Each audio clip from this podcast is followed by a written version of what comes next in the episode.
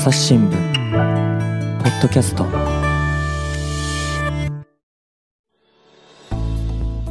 朝日新聞の神田大輔です、えー今回はですね東京経済部の記者藤田智也さんに来てもらいました。藤田さんよろしくお願いします。はい、よろしくお願いします。えー藤田さんのね登場は2回目、えー、2回目っていうか2シーズン目っていうことになりますかうんね、うんうん、えっ、と2021年8月に出てもらったんですよね。そうですね。うん。その時のテーマ何でしたっけ？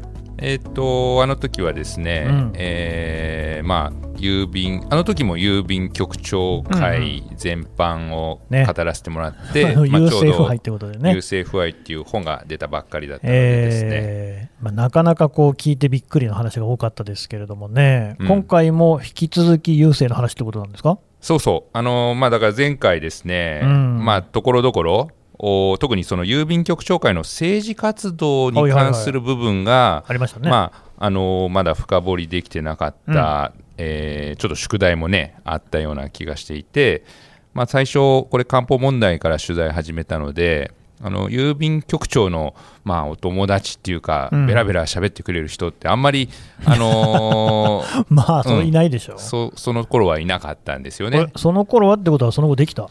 そうそう。で、まあ、あれ、8月に配信させてもらいましたけれど、うん前回はですね、その少しぐらい前から、まあ、やっぱり局長会って何なんだろうなっていんうんう興味がすごくあって、そうですね。夏、あるいは夏少し前ぐらいから、あのまあ、とにかくこうおいろんな局長、全国に、まあ、数だけはたくさんいるんで、数だけはとか、うん。はい、であのまあいろいろねその政治活動も含めて喋ってくれる人、こう探していったらまあ夏以降10人以上はあへのー。局長お全国の九州から、まあ、うん。東北ぐらいまでなんですけど。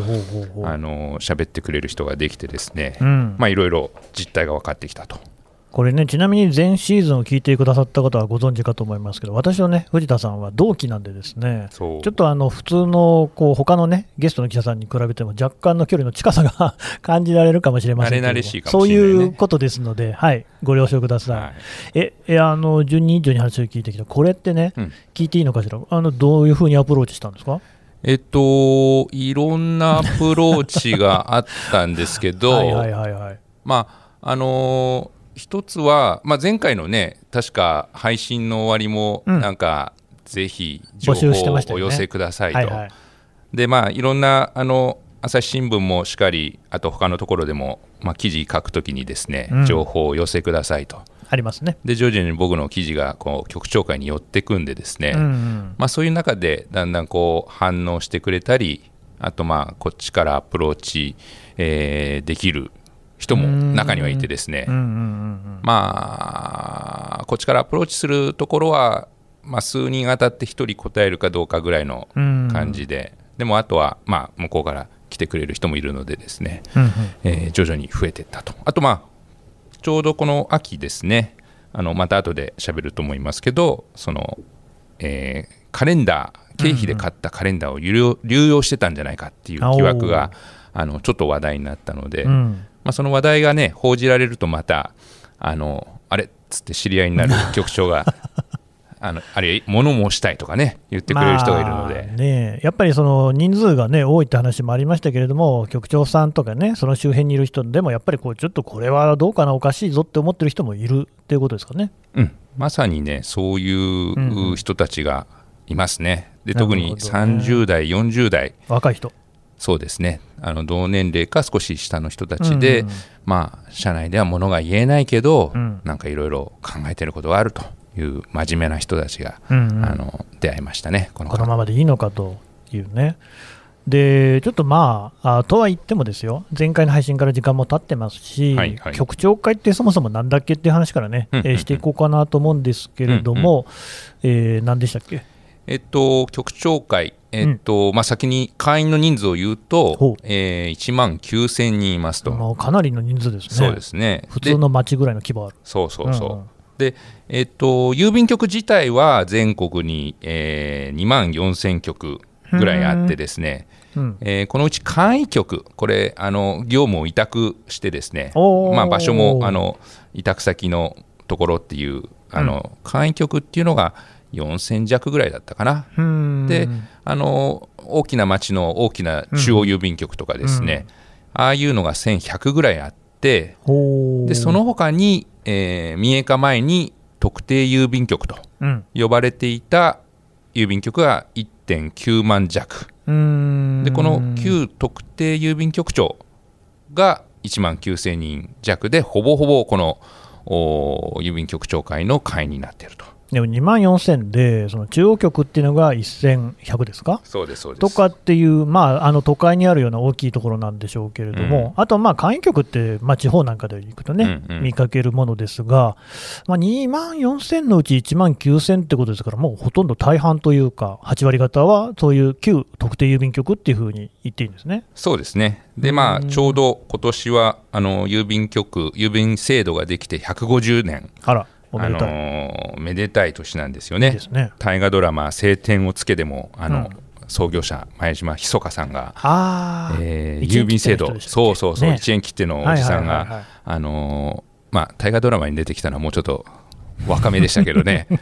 そうですか。であのまあその頃にね作ったわけですけれど、うん。まあ、当時明治政府はあのお金がなかったのでですねおーその地方の郵便局網っていうのは地方のその名士にですね、えーお願いして、うんうん。その自宅の不動産とかをですね、うん。提供してもらって、うん。えー郵便局網みたいなのを作ったと。うん。いうのがまあそもそもの始まりでなるほど。そうやって地方の名士が提供して作った、えー郵便局っていうのがまあ旧特定郵便局のルーツになってるっていうことですね。それが150年経った今も続いてると。そうですね、あのーその後ですね、まあ、郵便局旧特あと旧特定郵便局っていうのは、うん。うんまあ、戦後、えー局長さんは国家公務員になってですね、うん。でまあ、局舎はもともとその持ち物持ち物だったわけだけれど自分のね。自分のね、だけど、まあ、その局舎、まあ、だんだん賃料が発生するようになってですね。でその局舎とお局長のポストも含めてこう世襲でうんうんうん。えーお父さんから子供にさらに孫へと、あの引き継がれるような形でですね、えーまあ、代々名士があの引き継ぐような形で残されてきたと。うん。でそれに加えて、えーこれ田中角栄さんの時代にですね、うん。あの角栄さんは郵政大臣もやるわけですけれど、はいはい。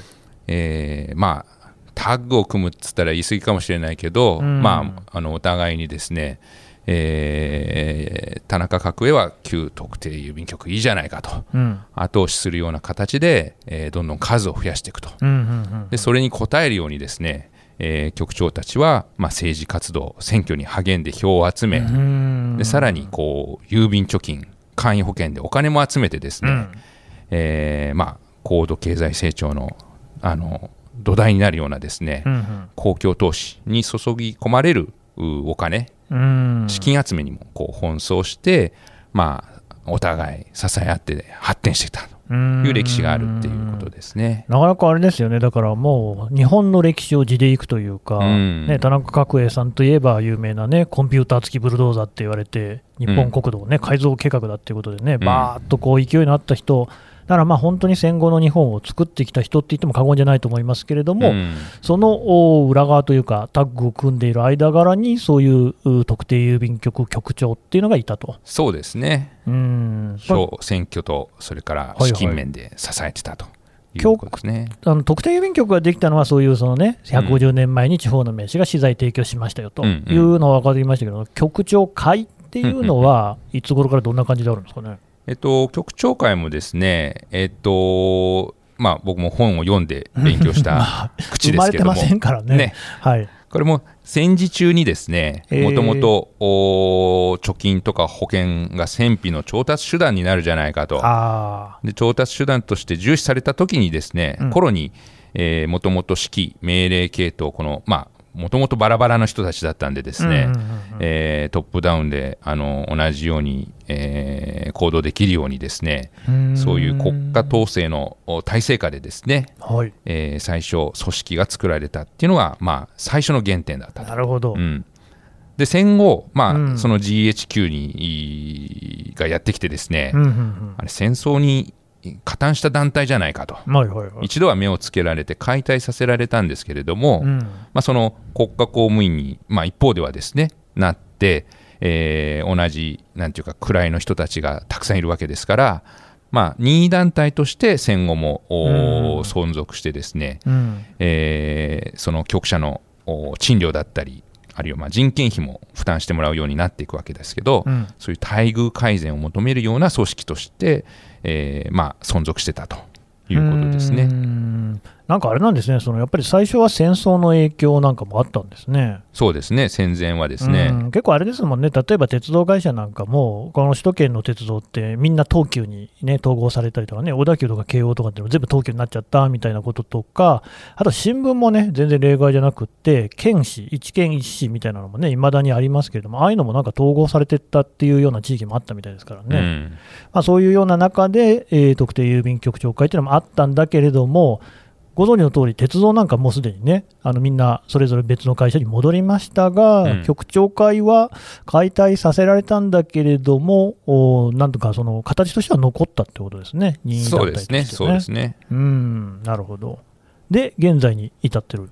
うん、まああの戦後は片やこう労働組合はね当然その、はいはい。労働者の権利としてあの権利を守るためにですねあのち力を持って政治も政治活動も行っていくわけですよね。うん、で、えっと、結構局長会ないしはその特定郵便局長っていうのは労働組合からなんかあの戦後間もない時期はあの強くこう批判されてた時期もあったらしくてですね、あ、そうなんですか。うんまあ、やっぱり特権があるじゃないかとかっていうことでですねまあ、批判の対象になってたと。へえ。で、まあ、今度は局長会局長は局長同士でですね、うん。まあ、当然あの結社の自由もあるありますでしょうから、まあ、そりゃそうでしょうね。うん。まあ、自分たちのその待遇改善というのをこう求めて、うん。こう局長会っていう組織ができるんですけど、うん。まあ、あのどっちかというとさっき、まあ、言ったような田中角栄のようなですね、えーまあ、体制とくっつくことであの一緒になることで自分たちのあの、まあ、待遇権利っていうのを守られたりですね、うん。拡大していく要素があるので、まあ、あの労働組合とこうなんていうか反対側対抗するようなか形で、えー政権与党と仲良くなって、えーうん。選挙活動にもお走っていくという歴史じゃないですかね、まあすごそく軽くこら。辺もだからすでにちょっとねじれてるというか、だって特定郵便局長っていうのは国家公務員の資格が与えられてるわけですよね。うんうんうんでも一方で、そのまあ、政治家なんかとも直接結びついて、労働組合とはまあ相反していくっていうあたりとか、うんなかなか複雑な感じがしますね。そうですね、まあうん確かにその国家公務員としては、あのー民営化前はですね選挙、政治活動禁止されていたので、普通そうでしょうえね。えだからその頃はあの OB 局長の OB がですね政治団体を作ったりそれから奥さんとか家族があのやるような形で、えー選挙運動政治活動をやってたっていうのは民営化、2007年の前の頃ですね。うん。だからまあその特定郵便局長うなり局長会の一つの、まあ、なんというか特徴って言いますかね、というのが、その選挙運動にすごくこう熱心に、まあのめり込んでるっていうところなんですかね、うん。あのーまあ僕らね40代だけど40代です。僕らの記憶にもこうまだねあるのはあのやっぱり小泉純一郎首相が誕生してですね。そうですね。あの郵政民営化はその少し前からあの始まってはいたんだけれども、うん。あの小泉首相が誕生して、まあ、郵政改革がもうんうん。う彼の持論みたいなものだったそうですので,、よね。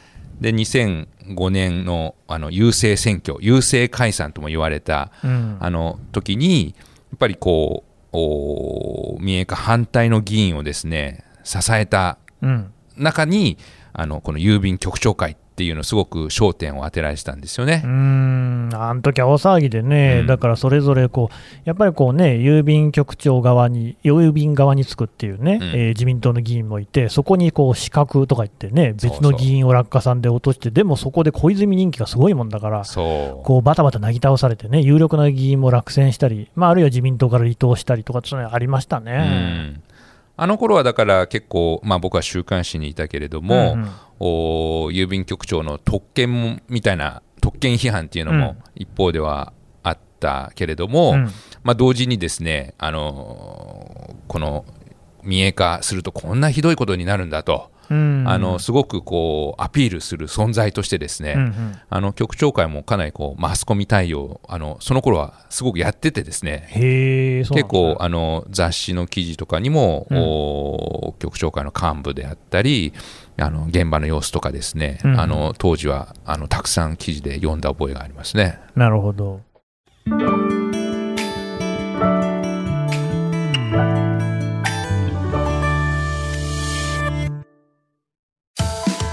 朝日新聞ある聞きは、人工音声が伝えるニュースサービスです。外に出かけたら、スマートフォンのアプリで、お家にいるときは、スマートスピーカーに、朝日新聞のニュースを聞かせて、と言ってください。あなたの知りたい、ニュース、どこででも、朝日新聞ある聞き。たった5分で、今日のニュースをまとめ聞き。で、まあ、選挙運動って言いますとですね、えーまあ、どの党にもあるんですけれども、で自民党の場合なんかだとですね、その業界団体みたいなところが、えー推すっていうね、例えば日本医師会の推す候補であったりとか、まあ、そういう候補がいるわけなんですけれども、この特定郵便局長会もそういう候補なんかを立ててたんですか？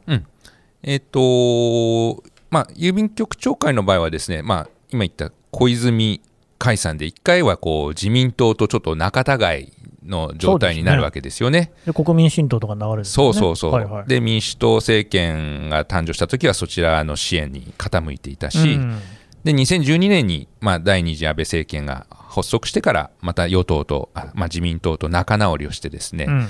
えー自民党からあの候補者を出していくんですけれどおもー。基本はあの3年に一度の参院選、はいはい。あのまあ、今はですね3年あの第二次安倍政権ができてからは参院選に、えー自分たちの組織内候補っていうのを立てて、うん。え3年に一度の選挙で頑張ると。なるほど。で以前はあのこの、まあ、安倍政権発足前はですね、うん郵政のキャリアですかね、うん。郵政官僚の人をこう候補として立てるようなことが多かったみたいなんですけど、あの2013年のお選挙に、まあ、あの最初お元全国郵便局長会の会長だった柘植さんっていう人がまず候補者に立て、うん。で、え3年後はまあ郵政キャリアでしたけれども、おまあ、交互に出してきたのかな。うん。で次回は今度副会長元お前副会長を出すのでですね、まあ、当選来年当選すればあの2人揃ってこう元局長会幹部うがうん参院議員2人になるということを今目指しているということになりますかね。なるほど、やっぱそれだけの集票力があるわけですか？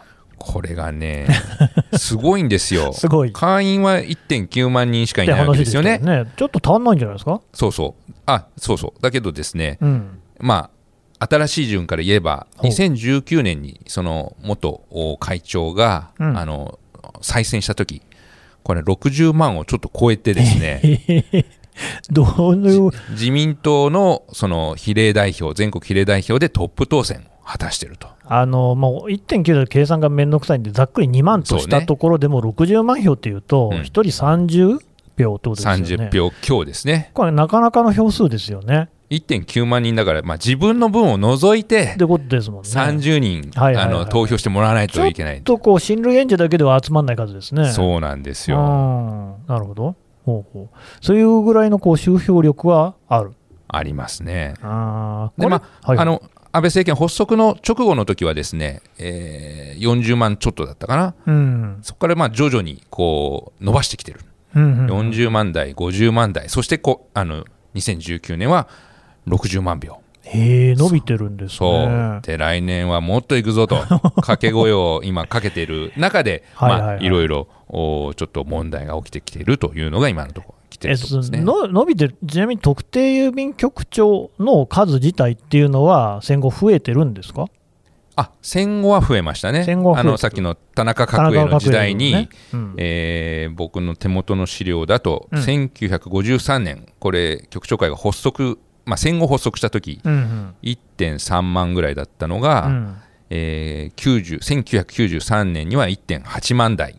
まあ、大体今に近い数字ですかね。ずい。ぶん増えましたね。そうそうそう。うん、これってね、でももともとは地方の名士がやりましたって話じゃないですか、うん。それが増えるっていうのは、何ですか、それはやっぱり田中角栄さんの時代にもどんどん増やせみたいなことで増えたってことなんですか、局者を増やしていったん局ですね。者を増やした。うえええ。えーんあとあれですか、まあ、選挙っていうと、やっぱりお金がね、うん。かかるって、お金はつきものなんですけれども、このお特定局長会っていうのは、お金に関しても力はあるんですか、お金はですね、基本的にその政治団体を作って、うん、えー自分たちで、あのなんていうのか、会費？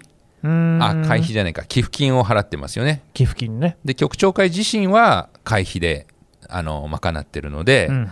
えー会員からの会費と、政治団体の方は、まあ、寄付金を集めて、うん。えーまあ、それをベースに活動してると。うーんなるほどね、うん。一方で小泉さんの改革の時って、ごめんなさいね、僕、本当にあの、うろ覚えで喋ってますけれども、うんうん。僕もそうですよ。財政投融資とかが問題になってたんじゃなかったであしたっけ？そうそうそう。はい。なので、あのーそもそも何でしたっけ、財政投融資って？財政等融資はですね、そのまあ、財党、うん。その本来の予算と別のですね、えー予算をあの予算のようにですね注ぎ込まれるうん。財布があってですね、うん。まあ、高度経済成長の時にはあのーなんだろううん。まあいろいろ鉄道とか道路とか作るのに役立ったわけですいわゆるけれど公共投資ってね。そうですね。うん。だけど、せんあのーまあ、徐々にですねその無駄な公共事業がこいうやわんさが出てきたり、もう本当、僕らのね、若い頃その批判すごかったですよね、そうそう。無駄な箱物行政なくそう。そうそうそう。うん。あと特殊法人でね、赤字垂れ流しの状態になっているというものも、まあ、バブルうん。前後からバブル以降、お目立つようになってきて、うんうん。まあ、郵便貯金とか簡易保険もですね結局そういう財党に回る資金になってたんですね。うーんでそれがでもやっぱり無駄が多いよねと、うんうんチェックもされないしと。うん。うんだからそこの部分をもうお抜本的に見直そうというのが、あの郵政改革のもう一つの理由だったなるほどね。ねだから、まあ、ええ言ってみれば、そういう無駄な、あの後にですね、無駄になってしまったそういう公共事業の原資になっているところの財政投融資みたいなところも、局長さんなんかがですね、郵便貯金とか簡易保険とかバーって集めれば集めるほど、その金額があ上積みされていくっていう、そういう仕組みにはなってたわけですからね。そうですね。うん、もう結構政治とは切っても切れない関係。うんあーなるほどね。っていうので、でも、まだ今でもね、その票数伸び続けてるっていうんだから、まあ、すごいなって感じがしますけどね、うんこの人口減社会でね。そしてまあねあの銀行とか銀行も保険も民営化したわけですけど、うんまあ、必ずしもこのお金集めたらじゃああの運用できるのかってそこはそうなってないのでですね、時代的にもですね、はいはい。どこに向かって何をおしてるのかっていうところが、まうんあ、少し迷走しているところはありますよね。なるほどね。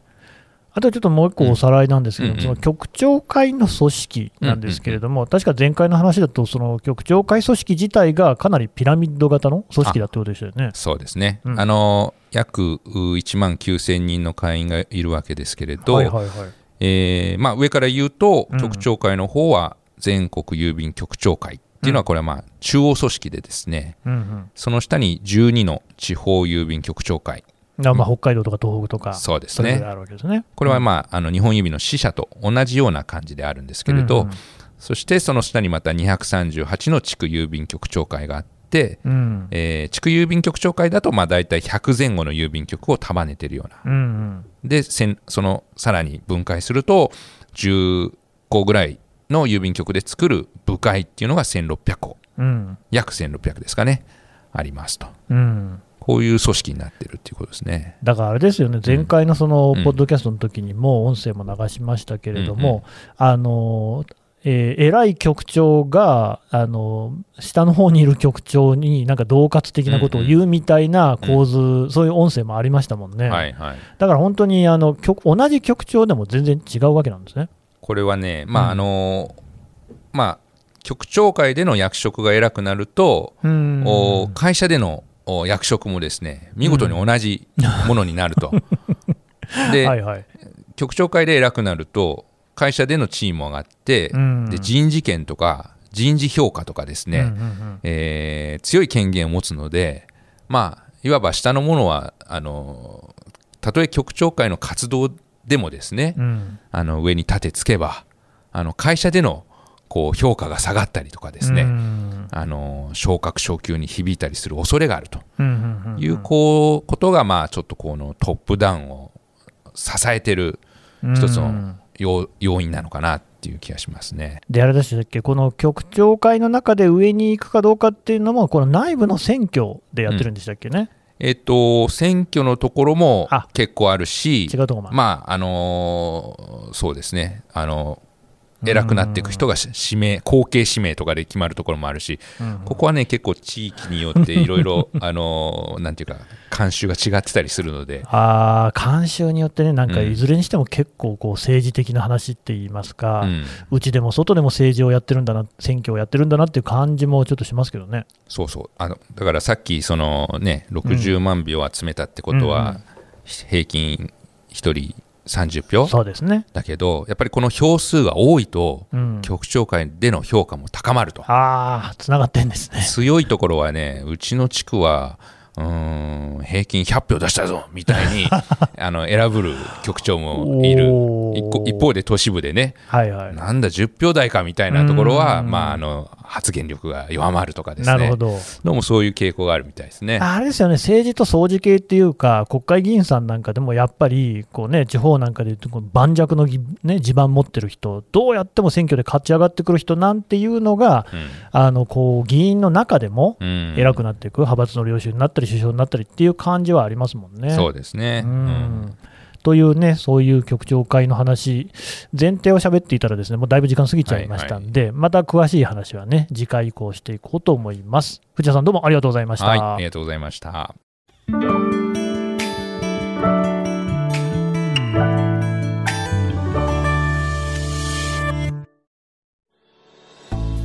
はい、えー東京経済部藤田智也さんのお話を聞いてきました。さてね藤田さんの今お話あったことなんかも本にねまとまってるんですよね。そうですね、うん。あの局長会に関するですね、まあ、うん。基本的なところうん。はですね、あるいはまあこの出世レースとかですね、うん。えーあの4月に出したあの公文社新書さんから出させていただいた「優勢腐敗日本型組織の失敗学」という本にあの出てますのでよければあの見ていただけたら嬉しいです。ね、そしてあの、まあ、何度も言いましたけれども、ポッドキャストの方でもですね藤田さんの話、もう4回配信しておりますので、こちらもね、合わせて聞いていただければと思います。今後またね、お話続きますので、ご期待ください。えー藤田さんです。どうもありがとうございました。ありがとうございました。朝日新聞ポッドキャスト、朝日新聞の神田大輔がお送りしました。それではまたお会いしましょう。この番組ではリスナーの皆様からのご意見ご感想を募集しています概要欄の投稿フォームからぜひお寄せください。ツイッターやメールでも受け付けています。ツイッターでは番組情報を随時紹介しています。アットマーク朝日ポッドキャスト。朝日新聞ポッドキャストで検索してみてください。